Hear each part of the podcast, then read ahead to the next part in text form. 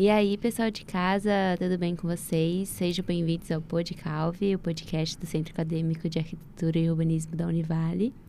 Estamos aqui no nosso sexto episódio. Eu sou Ariana Claes, vice-presidente do Centro Acadêmico e cursando o segundo período. Estamos aqui com a nossa presidente, Ana Elisa. Oi, pessoal. Vamos começar? Vamos lá. Eu achando que a hoje ia apresentar nossos ilustres convidados. Não, isso deixa com você. Então, vamos lá. Hoje nós estamos aqui com dois convidados super especiais que eu fico muito feliz de apresentar para vocês, que é a Paula. Olá, boa tarde, pessoal. E o Felipe Caspari. Oi, oi, tudo bom? Boa tarde. Eles atuam ah, no Terrio Arquitetos, muitos de vocês provavelmente já ouviram falar. Mas a gente trouxe, a gente fez uma live com eles esses dias, foi tão incrível que a gente trouxe eles aqui hoje para a gente conversar um pouquinho sobre a cidade, sobre a arquitetura, sobre artes, porque assim, nem todos sabem, mas a Paula é uma artista. E recentemente estive no escritório deles e tinha uns quadros maravilhosos. E ela foi super modesta, mas são lindos, né, Felipe? Nossa, a Paula tem um talento invejável, né? Ai, gente. Obrigada. Começou, começou como podcast. É, já começamos assim, com tantos segredos aqui. Mas é, é Vero. Podem ir lá no escritório que vocês vão ver os quadros dela que realmente são muito, muito legais. Assim, tem uma pegada bem colorida, bem eu achei muito representativos, assim, tem uma energia super legal. E antes da gente começar nosso papo, que já começou, vou apresentar oficialmente os nossos queridos arquitetos convidados. O Caspari, é Caspari que fala ou é Caspari? É Caspari, aham. Uhum. Caspari. Tá certo. Acho que eu falava Caspari, a Hariana me falou, não, Ana, é Caspari. Aí eu, ok, ainda bem que eu não errei. O Caspari, ele é formado pela nossa universidade e fez pesquisas, era um, era um garoto super atuante na faculdade, pelo que, né, aqui no histórico dele. Um, ele se sobressaiu, né, como concurso. É isso? Tu fez alguns concursos? Como que foi? É, na verdade, o, o que veio mesmo na... Foi no final do, do curso, uhum. com o meu, com o meu TFG, que uhum. deu uma, algum tipo de repercussão por conta de algumas premiações é, principalmente do CAL, né, do Conselho de Arquitetura uhum. e Urbanismo, que lançou esse, essa premiação acadêmica. É, e depois num concurso que a, Univa, a própria Univale é, enviou o projeto, enfim, que era um concurso internacional de TFGs e tal, daí foi bem legal. E qual que era o tema, o tema do concurso? O tema era, era uma... Do concurso não, do TFG. Do TFG, né? Isso. Era, uma, era, um, era um sistema de contenção de cheias, que é, uhum. formava um sistema é, conectado assim de vários bolsões que armazenavam esse, esse excesso da água pluvial é, antes dela inundar a cidade, né? Então são bolsões que tinham vários usos tanto esportivos, culturais, institucionais, enfim, durante o ano e períodos entre aspas de seca, né? Uhum. E nos períodos molhados, assim, que vinha o excesso da água, ele se enchia, né? Se tinha essa essa questão tinha uma limpeza até da água e uma volta para o rio no, é, no decorrer da, do, do, como o rio ia, ia baixando, né? Daí uhum. voltaria essa água, então... E era foi... para a cidade de Balneário mesmo ou Não, era para Era para uma cidade onde eu me criei, né? Que é Rio uhum. do Sul, que uhum. sofre muito com essas cheias. Lá se cria o Itajaí-Açu, que chega até uhum. Itajaí, né? Então ele passa por Blumenau, Itajaí e outras cidades que sofrem com isso também. Então lá meio que uma um ponto focal assim de, de origem da, do rio e também das cheias, né? Que muito do volume da água vem por ali. E como que você chegou assim? Porque assim, eu já estou no oitavo período e até agora eu não sei do que vai tratar o meu TFG. Como que você chegou? É, você já falou que é da tua cidade, então provavelmente uma demanda que tu já deve ter sofrido com enchentes na cidade, deve ter visto, né, acontecer. Mas como que você chegou assim, não, esse é o tema que eu quero trazer, que eu quero trabalhar? Bom, primeiro tem um prazo, né, para ser cumprido, então vai apertando, a gente tem que definir, ou é obrigatório. E eu cheguei no nono período, que é a fundamentação do FG, e daí tinha que escolher esse tema, definir de vez, uhum. né? E eu já tinha um, uma vontade muito grande, porque é uma cidade que a gente tem um carinho muito grande pela cidade que a gente nasceu e se criou, enfim. Uhum. E eu sempre me é, fiquei muito tocado ali pela questão da, da enchente, que é um problema real que não que é ele é natural, mas também é provocado por uma má ocupação urbana né, ao longo da história dos municípios aqui, né? Que, que tinham o rio como foco, né? Infelizmente. É, e até é felizmente por trazer algumas vantagens, Uhum. mas infelizmente por não respeitar essas margens, né? Que são Uhum. do próprio rio, na verdade, né? Ele não, não é o rio que invade a cidade, é a cidade que já invadiu o rio e, e tá ali. Então, essas questões, assim, todas era, era algo que tocava muito. Então, Uhum. essas... Trazer uma ideia diferente de, de solução, enfim, né? Existe um projeto na, na Holanda que é, que é em menor escala que eu tinha visto na Bienal de São Paulo, de arquitetura, que estava lá exposto. Então, ele já trazia essa lógica de bolsões e tal, Uhum. desse, desse tipo de sistema. No Rio de Janeiro já existia uma tentativa desse sistema também. Então, eu basicamente apliquei essa ideia, essa, esse sistema, em maior escala para a cidade de, de Rio do Sul. É isso que eu ia falar. Eu pensando em reduzir o máximo meu TFG assim para um, uma quadra. Ele fez uma escala regional. Tipo, vou pegar a cidade, a região e vou fazer meu TFG. Muito bem premiado, né, gente? É, foi um- merecido. Merecido, merecido. Já a Paula, Uhum. também formada na Univale, é, fez, assim, dentre muitas formações, dentre várias coisas, o que mais me chama atenção é que você cursou, fez uma parte do seu curso, foi certificação na Espanha. Ah, sim, exato. E aí, será que isso tem a ver com essa, esse seu veio artístico ou o seu veio artístico já vem de antes? Conta pra gente. Na verdade, assim, pra mim, a arquitetura foi uma escolha como consequência da arte, assim. Uhum. Hoje, pra mim, a arquitetura é muito mais ah, prático. Como é que eu vou dizer? Não tem na... Existe o lado artístico, mas é muito mais de um esforço teu, é muito mais técnico do que artístico. Uhum. É, mas inicialmente essa era a minha visão, né? Uma maneira de você acabar trazendo a arte para um cenário urbano ou no, no dia a dia das pessoas. Era uma forma de trabalhar com criação. Então, eu comecei a pintar com sete anos. Uma, algo que surgiu naturalmente, assim. Eu desenhava desde pequenininha. E aí, depois disso, na hora da escolha profissional, com 14 anos, já sabia que queria ser arquiteto.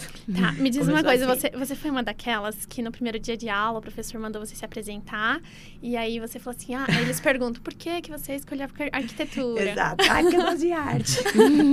Aí conforme É. o curso vai passando, você fala, oh, oh. É, exa- mais ou menos aí mesmo. É, E aí, sobre o intercâmbio, foi uma procura por uma experiência diferente, assim, na faculdade. E vou te dizer que eu deveria ter feito antes, até, assim, recomendo para você fez co- em que período? Olha, eu sou tão péssima de memória, mas eu acredito que foi no sétimo período. Sete. Ou É, oitavo. acho que tu concluiu oito, porque tu entrou comigo É, porque aí depois eu no- acabei encontrando o Felipe também. Não, tu é. fez o sétimo comigo, então tu deve ter ido no final do sexto. Ah, por aí. Mas eu sei que, assim, eu tava no limite. Eu não, não, não tive oportunidade de fazer um segundo. Hum, Porque aí logo veio a fundamentação do TFG e tal, essa fase final, assim, do curso. Mas é uma experiência única, assim. É, tanto pela vivência acadêmica, mas acho que principalmente pela vivência da cidade mesmo, sabe? Tu se colocar em situações diferentes traz uma, uma, uma amplitude, assim. uma, perspe- uma uma percepção mais é, maior. Uhum. mais maior.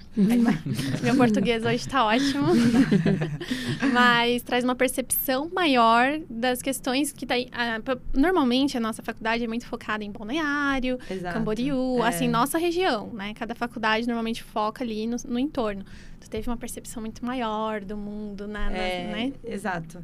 É, viajar faz parte do processo de projeto, né? São Uhum. as referências que vão ampliando, apesar de que você pode fazer isso em pesquisa, de outras formas, né? Mas para mim foi bem, contribuiu muito, assim.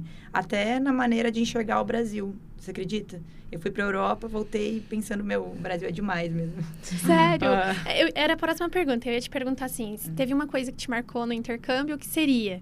Talvez seria essa visão do nosso país. É, eu acho que é a, a, a questão da cultura mesmo, que é o que a gente tem de melhor, assim, do brasileiro.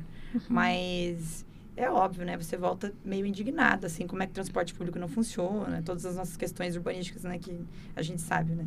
O Brasil tá, tá, tá numa situação meio complicada.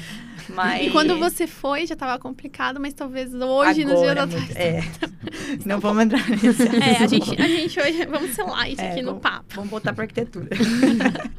Mas uma coisa que eu achei bem legal vocês falando que vocês se encontraram na faculdade. Como que foi? A gente conversou um pouquinho na live, como que foi essa parceria, também tem o Uhum. outro, o outro sócio de vocês. É, como que foi esse encontro, assim, como que juntou como que vocês juntaram as panelas, assim, resolveram projetar juntos e abrir o escritório? Conta pra gente. É, então, na verdade, depois desse meu intercâmbio, uhum. eu comecei a estudar com o Felipe. E aí a gente se identificava na maneira de projetar, né? Como arquiteto, a gente tem essa forma de trabalhar que é muito colaborativa, né? Você, uhum. durante a faculdade, você começa a reconhecer as pessoas que têm a mesma ideologia, né? Que têm a mesma visão de arquitetura e tal. E foi mais ou menos dessa forma, assim, natural. E aquela coisa, né? Se forma, tá, e agora? O que, que eu vou fazer? Então, a gente teve uma é, analisando assim os escritórios da região e aonde a gente poderia estar tá atuando, a gente percebeu que não tinha nenhum que a gente se identificasse totalmente. E aí a gente assumiu o risco, assim. E, e depois a gente, o Felipe já conhecia o Rodrigo Reck, que não está presente aqui hoje, uhum. e hum, surgiu uma necessidade da gente ampliar a discussão. Acho que era até mais para o Felipe, assim. Uhum. É, a gente ficava um pouco limitado, né? Duas pessoas quanto mais pessoas discutindo o projeto, a gente sabe que isso vai contribuindo. Sim. Com certeza. E, e, o Felipe principalmente sentiu isso de início, e aí a gente convidou o REC para depois abrir o espaço físico. Mas de início a gente começou trabalhando. Opa, gostei um negócio aqui. Temos projetos, é. temos projetos, vamos fazer em conjunto. É, foi mais ou menos assim. Uhum muito, eu é, acho super interessante. Vocês não sabem porque provavelmente você não viu a live, mas eu vou contar uma coisa para vocês. Hum. O nome da empresa, o nome do escritório deles, do estúdio, se chama Terrio. E ok, eu nunca parei pra. Tipo, eu não tinha parado para pensar até a Paula me contar na live, no Instagram que a gente fez, que térreo é uma parte do conceito da empresa deles. Claro que a gente sabe que tem todo um branding em cima de uma marca. Só que, cara, eu nunca tinha parado para pensar a importância do térreo na marca de vocês e nos projetos e nos conceitos de vocês.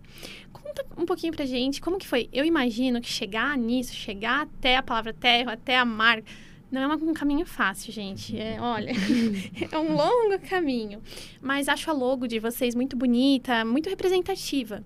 Conta um pouquinho pra gente como que foi. Eu acho que muitos acadêmicos estão quase se formando ou estão ainda começando pensam em um dia ter sua marca, ter seu nome, ter seu escritório. Como tá esse processo? Como que foi para chegar, assim, até o nome Térreo? É, isso é interessante. A, a Paula comentou um pouco desse início, e esse início é sempre muito conturbado e a gente tenta se identificar e se reconhecer, né?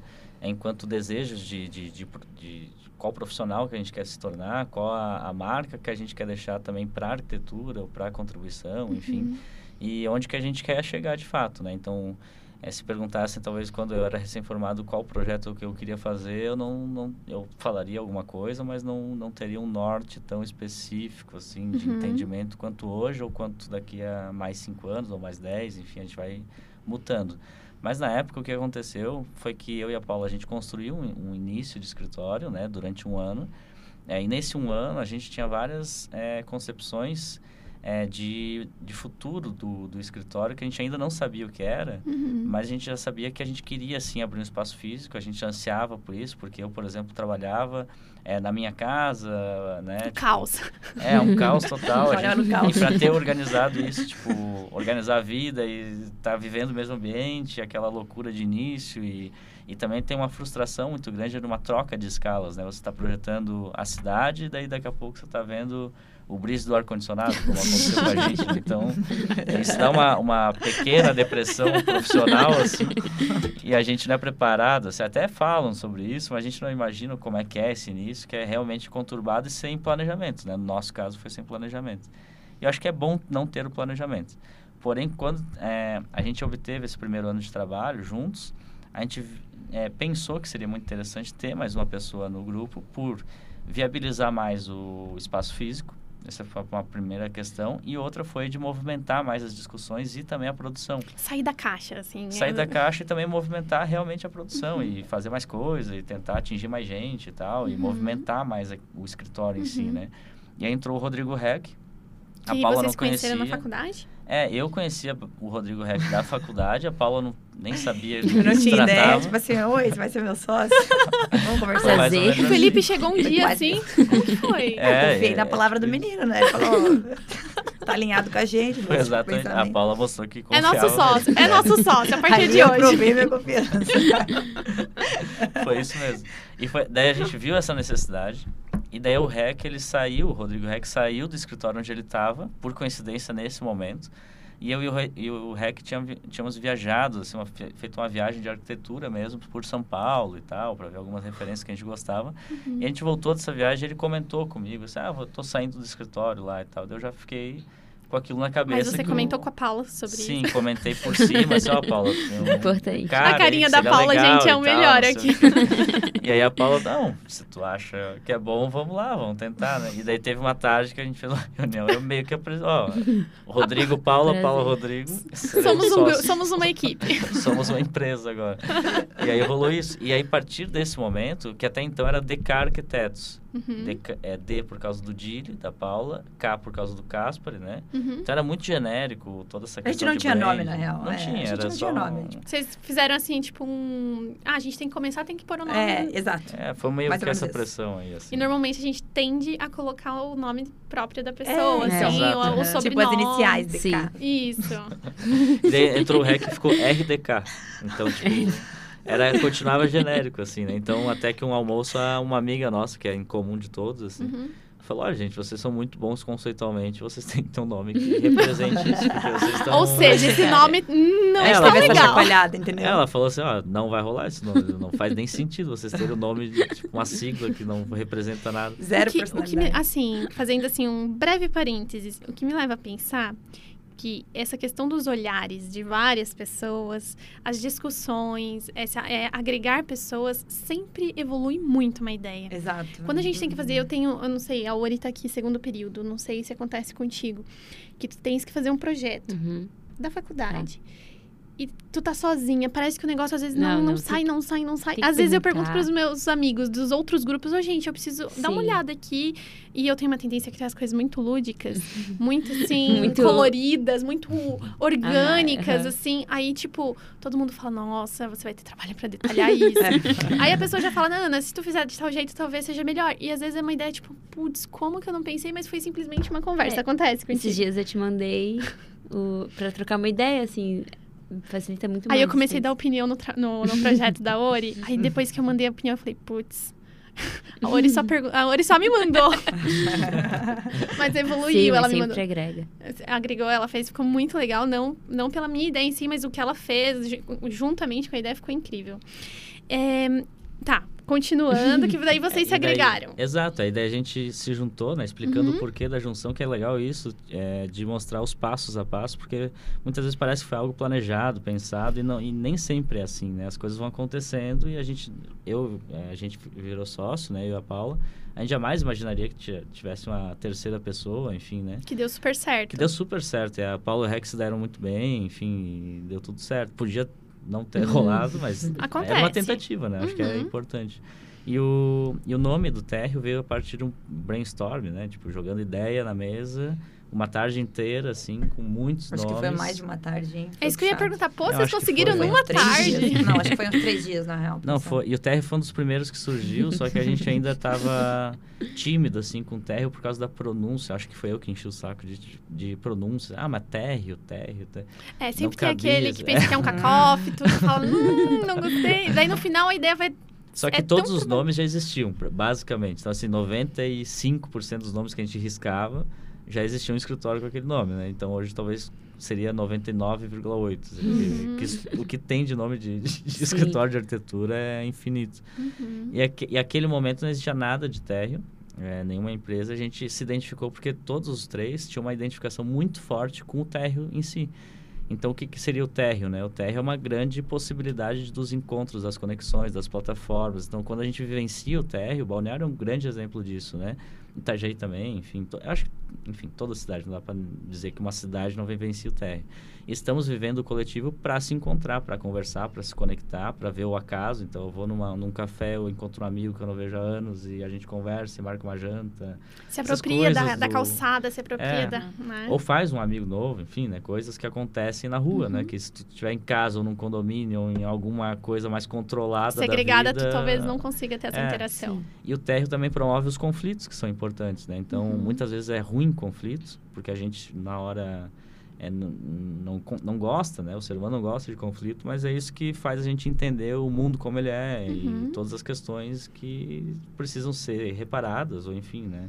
Tem umas teorias boas agora de arquitetura que estão surgindo, é, que falam que a cidade não, é, não deve ser perfeita como muitos arquitetos imaginaram há vários períodos. Os né? modernistas, por exemplo. Uhum. Também, essa questão da máquina de morar, não existe isso, né? Uhum. Então, é, a questão mais contemporânea retrata que a imperfeição é que torna perfeito aquilo, né? Então, se fosse perfeito, não tinha, não tinha graça nenhuma, né? Um Então, belo exemplo, quem conhece Balneário, São Paulo, no São Paulo tem muitos lugares assim, mas Balneário especificamente, quem conhece o Passeio São Miguel, a Ori conheceu Sim. esses dias.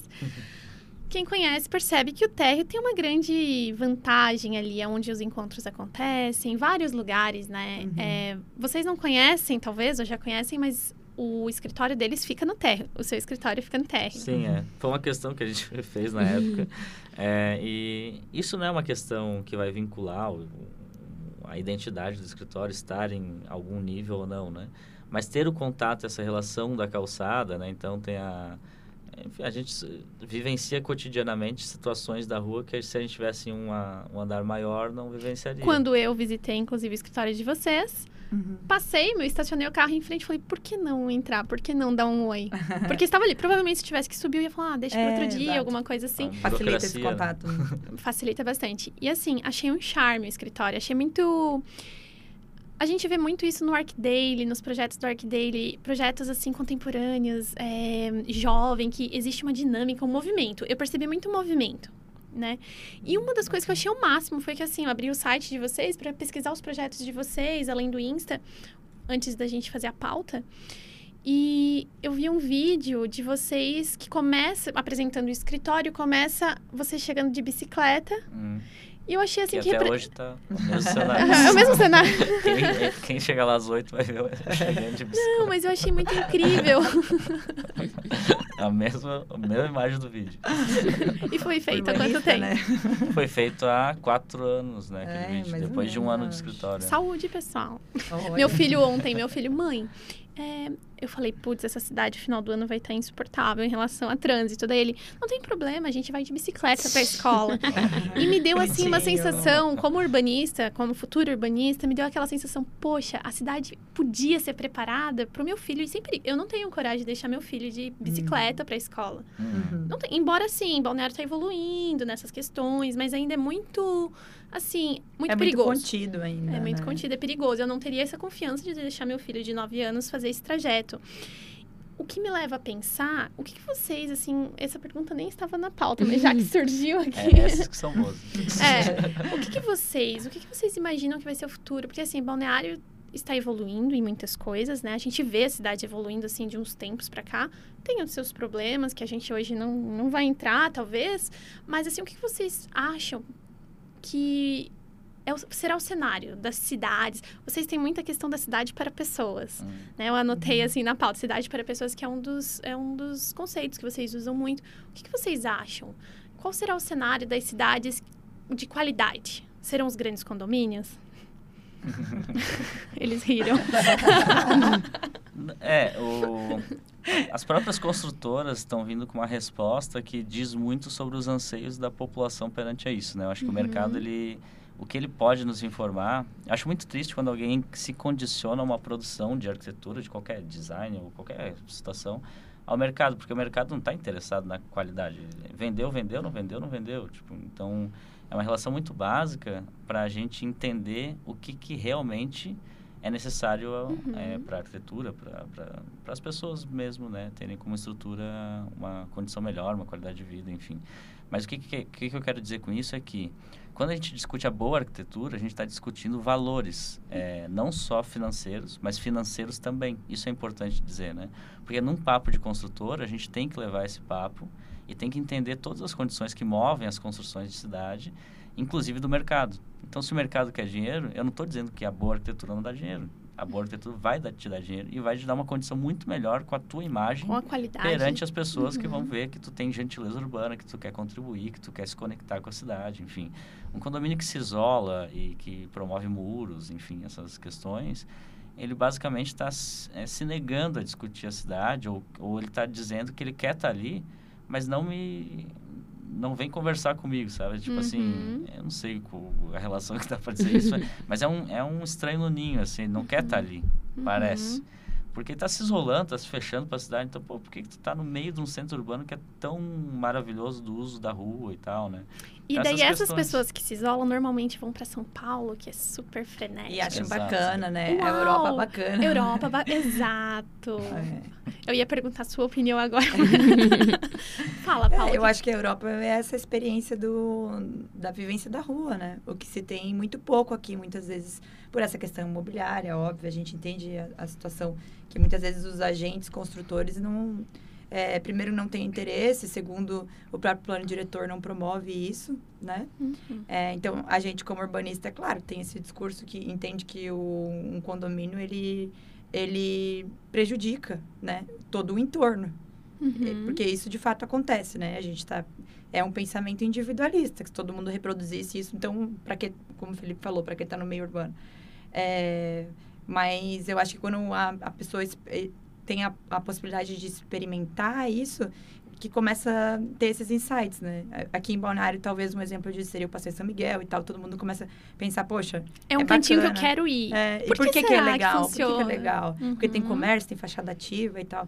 E eu acho que a visão é positiva ni- nisso que você fala assim, ah, qual que é o cenário urbano? Eu acho que a visão é positiva, porque hum, a gente vem percebendo essa movimentação, né? Da, das próprias construtoras sentirem necessidade de ter ah, um edifício com mais qualidade, de ter um, um térreo com comércio. Gira São- ainda mais até o próprio comércio, porque quando a pessoa se sente segura, e hoje os primeiros períodos que não conhecem Jane Jacobs estão tendo uma aula gratuita, de uma forma super relax sobre Jane Jacobs.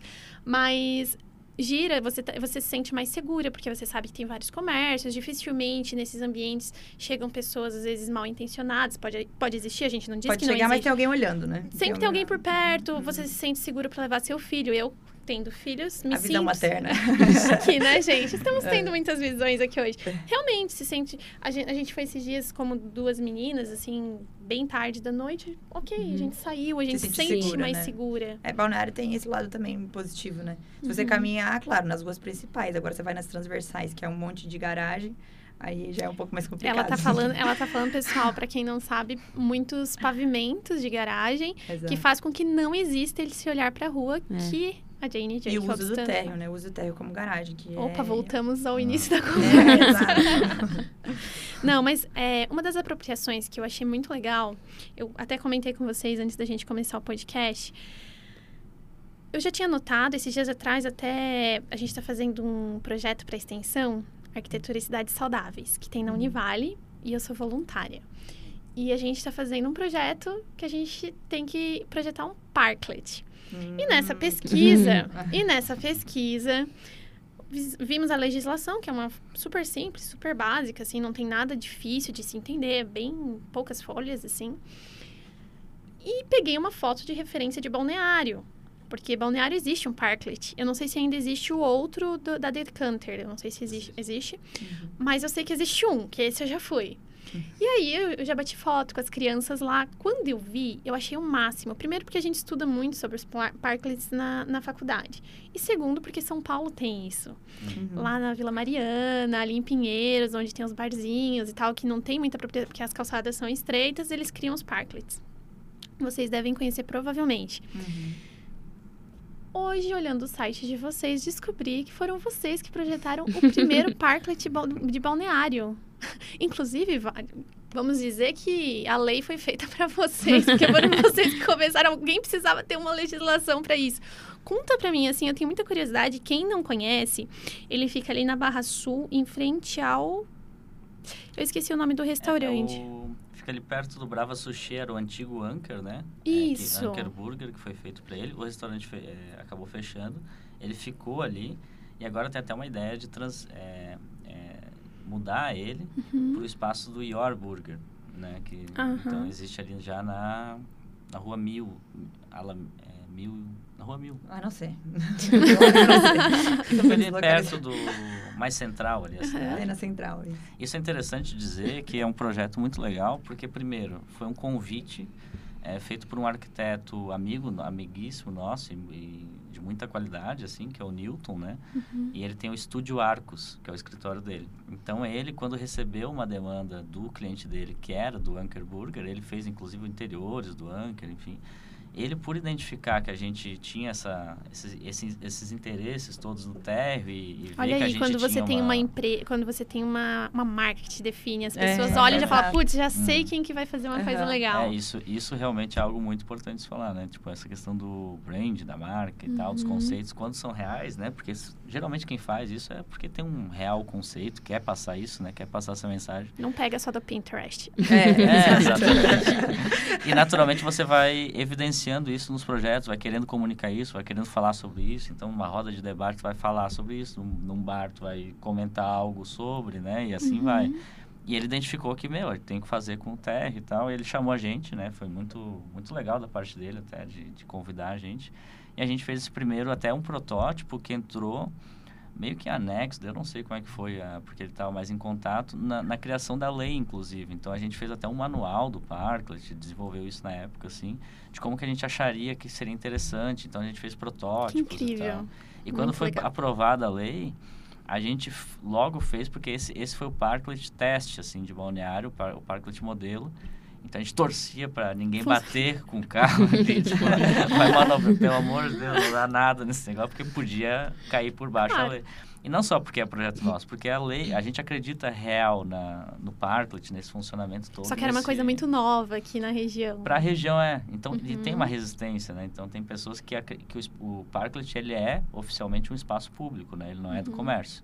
O comércio propõe, é, paga toda a estrutura, enfim, e mantém é, usa também, claro, porque os clientes estão na frente do comércio dele, mas ele é espaço público, então ele não nega Sim, ninguém de usar. Na, na legislação Sim. eu estava vendo que se a prefeitura solicitar, você tem até dois dias, não sei, poucas horas, assim, lá tem 70 horas, parece, posso estar enganada, para você retirar. Então existe ali toda uma toda uma, uma todo conversa. sistema uhum. de modulação também, né, do, do parto, uhum. pensando nessas questões na também. segurança Exatamente. também. É, na segurança que é imprescindível e também na remoção, né? Como é que tu uhum. remove? Então Rapidamente. são placas, é, então tem todo esse sistema modular. E, e, e o legal da concepção disso é que foi um, um, uma parceria entre os escritórios que deu muito certo. O Newton é, é excelente arquiteto, né? E aí a gente já executou ele junto com o Newton e tivemos outras oportunidades, né? Então tem mais parklets até vindo aí e tal, e opa, muito legal. Opa, opa. Inclusive estamos projetando um pela, ah, pela extensão. Ah, que bacana. Queremos assessoria. claro, Depois claro, a gente pode, conversa. É, Queremos uma assessoria dos, dos as, é, pioneiros. Fique à vontade um, a gente, uma das, uma das grandes causas, quando a gente foi apresentar essa ideia para equipamento educacional a qual a gente está fazendo esse projeto, Sim. uma das grandes. A gente já vai falar um pouco aqui de social, gente. Vamos tá. entrar na política aqui. Mas uma das grandes resistências da gestora do espaço foi a questão das pessoas, os andarilhos, hum. que iam se apropriar. E provavelmente, eu quis levantar aqui essa discussão, porque provavelmente, não sei se vocês enfrentaram isso. Porque a gestora falava assim, mas eu não quero gente utilizando esse espaço de tal forma. Enfim. O que, que vocês dizem sobre isso? Bom, é, isso é um assunto complicado. É um, é assunto muito a gente, legal. A gente... Vocês discutiram isso quando vocês Sim, esse assunto é levantado não só no Parklet, como qualquer outro banco. Tá, como qualquer banco que tem acesso direto pela rua, né? Uhum. Esse, esse tipo de assunto de um sempre edifício, levantado. por exemplo. É. A gente tem pra, é, propostas, né, Paula, de praças públicas em edifícios é, residenciais, enfim, de é, a gente está no quarto prédio que a gente faz essa, essa prática, né? Então, sempre levanta esse tipo de questionamento, né? Tanto do empreendedor, do proponente do Parklet, enfim. Né? Mas é, é, algo que... Interrompi a Paula. é porque realmente é complicado responder essa pergunta, porque é algo que não está na nossa competência, né? Como é que você vai... Se você está no, no meio urbano, no espaço público, é difícil você regular quem vai estar tá ali ocupando. Né? É, é uma questão que a gente traz para os clientes essa questão do espaço público para ser cumprido, sim, e o respeito às pessoas, né? Então, é, muitas vezes o, o, próprio proponente ali, o, até vou dar o um nome porque é um, um, cara muito legal que teve uma visão muito boa do Parklet, assim, ele queria porque queria fazer, que ele acredita na ocupação da rua e, na, uhum. e realmente na democracia do espaço e que usem mesmo. E ele comentou, né, até numa situação lá que até nem foi ele, foi alguém do da, da, da, loja dele, né? Do o Augusto ali da loja da Decanter, é, que comentou assim, pô, que mas... tem um parklet também. Isso, que tem é. um parklet, uhum. foi a gente que, que elaborou o projeto, executou, uhum. enfim, é muito legal esse parklet lá, tá lá até hoje e tem um uso muito legal, assim, é frequente todos os dias e tal. E a gente fica muito, eu fico muito orgulhoso. Eu passo direto ali de, bike e vejo a galera cheia lá no parque. Eu, meio que massa, estão usando Cumpre um dos principais e, objetivos é. de vocês. E aí, o, e, ele, e alguém comentou, assim, ele, tava eu e ele juntos, e, e, ele mesmo defendeu a tese. Não, se, se vierem aí dormir, tá tudo certo, no espaço público e tal. Então, ele já tava... Se apropriou da ideia. Bancando a tese, achando massa, e, né, que legal, né? É, mas a gente tem um policiamento muito forte quanto a isso, né? Então, assim, tem é, por estarmos no terra, a gente tem contato com alguns moradores de rua, até em especial um que é, que é muito apegado a gente, que é o Cristiano. e ele conta é, relatos de, de, vários, assim, que são, é, por exemplo, não, nunca ninguém vai dormir num parklet porque a polícia chega e expulsa, enfim. E é uma democracia que deve ser questionada, né? Então, que democracia é essa, né? Então, enfim, se, se eu dormisse num parklet, eu não sei se eu seria expulso pela polícia, sabe? É, te garanto que não. Uhum. Então, essa é uma eu questão que... forte que a gente tem que enfrentar, eu acho. É. E eu acho, assim, que quanto mais... Esse, esse, esse, esse projeto que a gente está fazendo é num bairro, então não seria no centro, já tem um pouco menos de policiamento, talvez por isso. Porém, eu acho que quando você envolve, que, que nem vocês estão falando que tem amizades com né, uhum. o pessoal da rua e tal, quando tu envolve uma comunidade, claro que sempre vão existir exceções, aqui vamos né, ser realistas. Mas quando tu envolve as pessoas, as pessoas se sentem apropriadas, às vezes até eles próprios criam um carinho, criam uhum, um, uma coisa ali que eles mesmos, por exemplo, a preocupação delas era que crianças iam estar tá entrando. Eu falei, mas é, dificilmente isso vai acontecer de durante o dia, alguém está ali, tipo, você não vai entrar só que as, as, pessoas não estão acostumadas a essas rupturas, assim, que a arquitetura pode trazer, né? Uma das coisas que eu achei super legal é que vocês são super ecléticos. Ao mesmo tempo, vocês projetam, né? A gente está falando de, de apropriação pública, a gente está falando aqui de política, de conceito. Então, nossa conversa é super Sim. evoluída. Mas vocês também projetam residências. Como que é, assim, quando vocês começam a projetar, por exemplo, chega uma demanda, um cliente para vocês como que vocês começam esse começo, assim, esse processo criativo? Porque tem uma escala de um parklet, que é pequena ali, uma coisa super simples, modular, e tem uma escala de uma residência, de um edifício multifamiliar. Como que funciona para vocês? Eu tenho curiosidade. Esse processo criativo, assim, nessas diferentes escalas. Sim, é, realmente o escritório tem uma área de atuação bastante ampla, né? Que é reflexo da nossa formação como arquiteto, né? Uma uhum. hora a gente está uhum. projetando um ambiente interno, outra hora a gente está falando de, de, de, de uma escala urbana, né? É... O processo de projeto no escritório não é algo linear. Não é, a gente não tem estabelecido, ah, a gente começa assim, assim, assim. Mas acho que é natural, como todo projeto começa com, com uma leitura. A gente realmente se dedica na pesquisa e nos motivos do que, por que a gente vai estar projetando e realmente nas justificativas de projetos né? Que é, muitas vezes acontecem pelo entorno, ou outras vezes por questões sociais, ou, sei lá, estou falando de uma casa de alguém, então, o que, que é mais relevante, o custo ou a estética? E, normalmente, a gente se surpreende até com o resultado dos projetos, porque a gente não tem algo estabelecido de início, ah, a gente quer que fique assim. Ele vai, ele, ele cursa, o projeto, a gente um vai tendo definição. É, ele vai cursando um caminho orgânico que muitas vezes o resultado não é nada do que a gente imaginava de início isso sempre acontece. Até teve situações que a gente chegou no resultado final, a gente, pá, mas assim, esteticamente não tá tão legal. Pô, mas isso aí faz sentido por causa disso, disso, daquilo. Então, é, é muito. Eu acho que desse diagnóstico, assim, que isso justifica não só para o cliente, mas principalmente para você mesmo. Porque a gente tem muito dessa troca, assim, esse diálogo enquanto está projetando. E, e as coisas têm que. Todas têm que ter um motivo, não é? A gente não envolve muito gosto pessoal. É, e, e, isso, essa defesa do projeto é muito importante, assim. Não só para o cliente, mas é, como eu falei, né? Para você entender o porquê está projetando, o porquê daquela forma, sabe? E vocês, assim, ouvindo ah, tem um você... negócio legal de falar. Pode falar, fala aí. Eu, esse negócio que a Paula falou é importante, porque já teve momentos... Porque primeiro nós somos em três, né? Uhum. Então, quando a gente vai, por exemplo, um concurso de arquitetura, nós somos em três e ficamos no, nos três, ou no, na equipe que estiver desenvolvendo o projeto. Quando envolve cliente, a gente está em três e mais, ou as Cliente. clientes, enfim, é mais esse número de clientes. Então, os clientes também participam ativamente das interferências do projeto. Né? Uhum. Né? Então, é, eles, eles projetam juntos. Então, isso dá uma variação muito grande.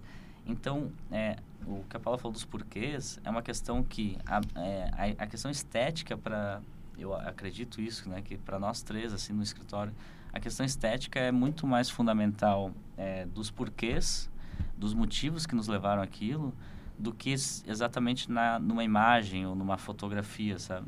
É Uhum. muito mais o que Tipo por assim, que eu que quero tu assim. fez. É, mas é o porquê que tu fez aquilo, o que que te fez chegar, né? O, é, visitar, o, por exemplo, o 24 de maio do Paulo Mendes da Rocha, né? Aquele edifício icônico, né? É, aquilo é uma aula de arquitetura tão grande que não interessa se é bonito ou não, sabe? Já é, já é bonito pela mensagem, assim, é um negócio que é- transcende a coisa da... Então ele fez tudo espelhado em volta, eu nem sei se eu acho aquilo bonito. Mas eu chego lá e tu se emociona com aquela arquitetura, porque tu olha aquele troço e tu... o nome é- do nosso podcast. Eu não sei se eu acho aquilo bonito. Você menciona porque tu entende que ele partiu de um princípio, de um conceito e chegou naquilo, de algum... É, porque o que interessa para ele é a vivência que vai ter naquele local, as experiências, o- os Sim. encontros, né, que vão ter naquilo, as possibilidades que ele gerou com aquele espaço, a transformação, porque era, era a antiga Mesbla, se não me engano, ela, ela é a marca que, que tinha aquele prédio, e agora virou um outro, uma outra coisa, ou seja, de uma fábrica, de, né, virou um edifício cultural. Então a possibilidade de a gente transformar a cidade é muito grande e é comprovado ali. Então é só essa mensagem já mostra que tipo toda a cidade tem chance, todo espaço tem chance, né? Foi um movimento de reocupação do centro de São Paulo tal. Então Você essas coisas são a- acabam tendo uma estética muito grande, né? de- É o que eu sinto quando eu vejo a arquitetura do IMS em São Paulo. Ah, maravilhoso. Para quem não conhece, o Instituto Moreira Salles eh, tem, um, tem um dos edifícios dele, é- acho que é na Paulista. Isso, É na Paulista, né? Gente, assim, ó, do dia que eu fiz o primeiro estudo de caso, eu fiquei impressionada. Aquilo me marcou, assim. Ele é incrível, realmente. É, é um dos meus favoritos também de São Paulo. Pois é, porque eu, eu, tava, eu li a revista sobre, né, a professora Marcia Ló me emprestou, porque eu fiquei tão impressionada como é que eles chegaram naquela conclusão, porque não é uma conclusão simples o que eles chegaram. Para quem não sabe, eles fizeram o passeio público num andar elevado. Não sei, é o que? Terceiro andar? Segundo? Terceiro? Eu acho que é terceiro, quarto, Quarto. talvez. aham. Eles pegaram uma praça da rua, então, assim, por vários. Então, é, temos ali a questão do conceito, em toda a questão de, do que podia, do que não podia, enfim, as condicionantes e tal. Porém, eles conseguiram fazer com que funcione um edifício com uma praça no quarto andar, vamos supor, terceiro, Uhum. quarto. Cara, isso é muito incrível. Isso- esse edifício me marca, assim, da possibilidade de você fazer funcionar uma coisa que não é comum. Uhum. Não é comum, não foi comum até hoje, assim, é um... E que com certeza não foi só uma justificativa estética, né? É óbvio que eles fizeram essa interação com o meio urbano, mas não foi uma Não justificativa é nada que estética. te fale assim, wow, que, É. de- que fachada top, alguma coisa assim, É. mas é uma, um, às vezes as, as possibilidades que eles criaram dentro daquilo foi muito incrível. Uhum. Tu já foi lá? Sim, é um dos meus edifícios preferidos, assim, em São Paulo. Eu realmente tenho um carinho muito grande pelo MS. E, e acho que traduz muito isso, né? A questão do conceito. Porque também, hoje, a gente vive numa, numa era que é muito digital, é muita imagem, né? Uma, um Sim. turbilhão de imagem que a gente vai recebendo. E muitas vezes as pessoas, elas reduzem ao ar, o arquiteto a isso. Ah, é o decorador, Uhum. entende? É algo que é muito visual, é o Pinterest. Ah, eu quero que você faça assim. Sim. Não, mas peraí, então você não me contratou para fazer o projeto, já tá com o projeto pronto, né? Então, eu, Contratou eu pra acho que reproduzir. E eu acho que É. acontece todos os dias nos escritórios de todos os arquitetos. É, esse negócio assim de você reproduzir, ah, meramente por um estilo estético, ou isso aí, isso desfavorece a gente Uhum. enquanto artista, né? Sim. Eu acho que a gente agrega valor na produção é, como produto final, seja uma casa, um espaço interiores, quando a gente tem essas justificativas, né? Que não são por gosto pessoal, né? É, a Vanessa Larré falou algo muito parecido, né? No outro Sim. podcast, lembra, Uri? Ela falou que... Às vezes ela vai em algumas mostras e ela olha e fala, putz, mas eu vi isso na feira de não sei, não sei qual feira. Lembra que ela Sim. comentou? Eu já vi isso no Pinterest, tipo... Cara, trazer uma identidade. E foi onde a gente chegou no Jefferson Branco, trazendo identidade na última casa cor que ele fez. Uhum. Sim, Vocês, sim. não sei se vocês A gente foram. visitou Aham, o a gente ambiente do. Jefferson, foi sensacional. é. O que, que vocês sentiram, assim? A Ori foi também, eu não Sim. pude ir, só assisti de longe. O que, que- assim, em relação ao conceito de, dessa temática que a gente está falando, o que, que remete a vocês, aquele ambiente? Acho que tem um simbolismo legal é, na, na questão do dessa questão é, luxo e simples, né? Luxo, falando bem superficialmente, porque não, o luxo não é isso, né? Mas é na questão cara do mercado, na questão de refinamento, né? De uma peça de alto valor agregado e na questão simples do cotidiano do brasileiro, né? Então, as, as questões que a gente vê desde o tempo da nossa avó, né? Aquelas, aquelas mensagens, essa memória afetiva que a gente tem no design, né? E nos, nos próprios materiais, né? É, são simbolismos muito interessantes do Brasil que a gente vive. Muito autêntico, assim. É, a vida toda, e vê, e participa, e é a, no, é a nossa cara mesmo, né? Então, tem que resgatar isso, sim, tem que trazer, mostrar ele referenciou também uma amostra da desigualdade do, do, Brasil, uma provocação nesse sentido. Então, acho que é importante, sim, essas consciências também, né, políticas. Uhum. A gente deve ter. É, e ele retratou, acho que muito bem, assim, foi, foi muito legal. E ele é um cara muito legal, é muita gente boa, né, muito, muito Gostamos aberto, muito de né? conhecer. E ele tá, tá num movimento muito legal, assim, muito uhum. bacana. Né? É, pessoal, para quem não conhece, o Jefferson Branco gravou o último podcast que vai ser disponibilizado quando vocês ouvirem esse podcast. Já vai, já vai estar. Já. Mas vocês estavam falando, uma das coisas que me chamou a atenção, vocês falaram sobre a imagem, que acho que não só o brasileiro, vamos dizer assim, é um, nesse momento, né, da humanidade, a humanidade é bonito, não é bonito, descarta. É que uhum. nem passar no Pinterest mesmo. Sim. Passa pro lado, a imagem foi. Passou, né? É muita questão visual, é tudo muito rápido, tá? O tempo todo é frenético, né? Eu poderia dizer. É, essa questão de você ter uma identidade, assim, falando agora para os acadêmicos, vocês foram acadêmicos não muito tempo atrás. Para a gente ir finalizando esse podcast, eu gostaria que vocês nós, como acadêmicos, como que a gente pode chegar assim? Porque vou dizer a verdade para vocês, fazer conceito em prancha da faculdade é trabalhoso. Mas eu imagino que vocês começaram nesses. Provavelmente vocês já conceituaram, vocês trouxeram já da universidade essa questão desses conceitos que vocês aplicam hoje. O que, que vocês sugerem, ou um conselho, ou uma dica para o pessoal que está estudando? A Oriana está hum. aqui no segundo período. Sim. Eu também quero esse conselho no oitavo período. O que, que vocês sugerem para o estudante de arquitetura enquanto formadores desses espaços públicos que vocês conseguem traduzir muito bem. Qual a dica que vocês dão? Bom, a dica que eu posso dar é experimentem, né? É, é, um processo que é muito longo. Nós somos um escritório muito jovem continuamos experimentando para realmente chegar a alguma... E a gente não diz assim identidade no sentido de ter uma linha que as pessoas olhem um projeto nosso e identificar, ah, esse é do TR. Não é essa a ideia. A ideia é que a gente realmente chegue no nível dos porquês, que é, é isso que importa, né? O Aravena dizia, né? O pior, pior projeto é uma boa resposta da pergunta errada, né? Então, assim, ó, você não pode responder bem uma coisa que já está errada na essência, né? Então, uhum. é, essas reflexões vêm com muito tempo, né? Não à toa que os... É, e aí eu não quero decepcionar ninguém, mas ah, não à toa que os arquitetos é, têm essa teoria, né? Arquiteto bom, arquiteta boa, né?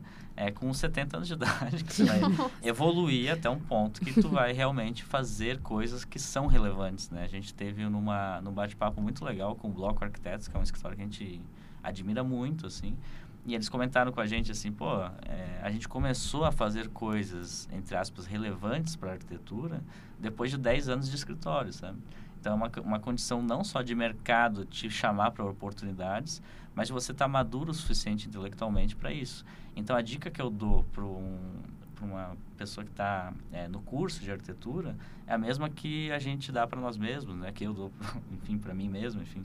É, daí a Paula pode falar o que ela pensa, mas o, essa questão, não sei se ela vai concordar, essa questão que a gente, é a mesma dica, a gente tem que experimentar e evoluir, porque a, o processo que a gente está hoje no, no térreo, com cinco anos de, de escritório, é, é, não é diferente do, do acadêmico. A gente está experimentando e evoluindo. Uhum. E a gente está chegando em alguma uma questão que a gente está desenvolvendo. Então, desenvolvam e se interessem pelos valores que vocês têm é, na questão emocional mesmo de você, do que vocês acreditam, que eu acho que é interessante evoluir, né? Então a gente tem essa crença muito grande das conexões, do térreo, do encontro. A gente tem tentado evoluir nisso, óbvio que não é todos os projetos que a gente consegue alcançar isso, né? Porque tem, por exemplo, no interior de um apartamento, é muito difícil você dar essa concentração, claro, enfim. Claro.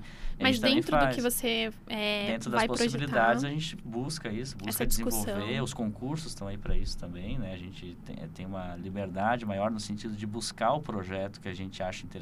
Então, a gente já fez, por exemplo, mobiliário urbano para a cidade de São Paulo, a gente já fez escola que se conectava com a rua, porque a gente acredita que a educação, a cidade também provoca uma, uma, uma ideia, uma lógica de educação nas crianças, enfim. Então, essas questões a gente vai desenvolvendo e a gente está experimentando. Então, experimentem, né? É que vocês vão evoluir muito. É, eu, eu concordo plenamente. Eu acho que, além disso que você falou, eu acho que o arquiteto tem que ser curioso e inconformado, assim. Não se conformar com a primeira proposta, sempre estar tá buscando. Isso em todos os sentidos, não só no projeto, mas, mas no meio profissional mesmo.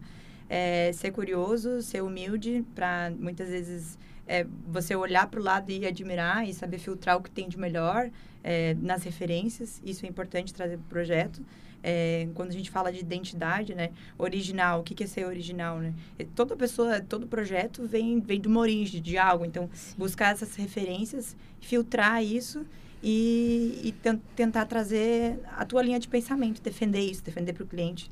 Né, justificar, saber justificar um projeto. Eu acho Estar que, sempre em movimento. É, eu acho que isso já se desenvolve na faculdade. Sim. Isso começa por aí. Gente, antes da gente finalizar, vamos pedir para vocês os contatos de vocês. Quem, tá, quem está nos ouvindo é, tem a oportunidade, hoje em dia é tudo mais fácil de acessar, tem o site. É, qual que é seu Insta, Paula, ou, ou da Terra, ou qual que você do... posta seus trabalhos? Tá, o, o, meu Insta profissional é do escritório, uhum. né? Que é o uhum. Terrio Arquitetos, arroba Terrio Arquitetos, bem simples. O meu pessoal é Paula Dírio, do Felipe Felipe Cara. Esse é o meu pessoal. Mas as informações estão... Mas as, informa... ah, as informações estão lá, a gente tem site também que é terroarquitetos.com. Deem uma olhadinha, tem os projetos, é bem simples o, o site, dá para achar bem fácil ali os projetos, sobre eles. É, a Oriana todo mundo já sabe, né? todo mundo já conhece. A Oriana vai ser a nossa próxima presidente do Calvi, vai continuar Nossa, aqui. que bacana. Né? E vai dar super certo. Queremos agradecer a todos que participaram da Semana Acadêmica, né? Foi uma das grandes conquistas. É, a gente ficou muito feliz com tudo que deu tudo certo, assim. Deu, nós fizemos um Virou Projeto incrível, com uma parceria incrível. É... Que a Harry lá do escritório ficou em segundo lugar, a gente ficou feliz. É, a gente né? ficou super feliz com a Harry. Aí, pessoal. A equipe da Harry. Né? A é. equipe da Harry era composta por quatro integrantes e eles ficaram em segundo lugar com uma proposta maravilhosa. É, quem quiser saber mais, é só olhar o Insta do Calvi, é calvi.univale. Isso. E lá tem todas as pranchas de todos os trabalhos, porque embora for, foram escolhidos três e uma menção, porque era obrigatório ter a premiação, a, tanto a dona da construtora falou que foi muito difícil para ela escolher.